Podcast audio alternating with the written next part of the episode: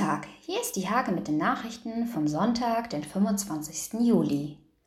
Eigentlich wollten sie ihren ausgebildeten Sport- und Fitnesskaufmann behalten, doch so einfach ist es nicht. Noch ist ungewiss, wie es mit Julian Mayer beim MTV Nienburg weitergeht.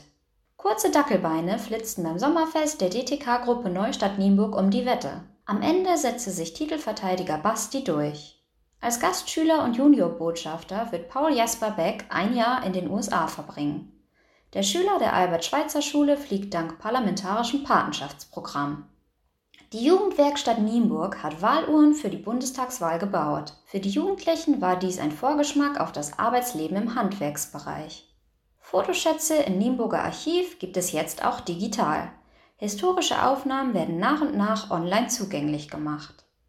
Diese und viele weitere Themen lest ihr in der Hake vom 25. Juli oder auf www.diehake.de.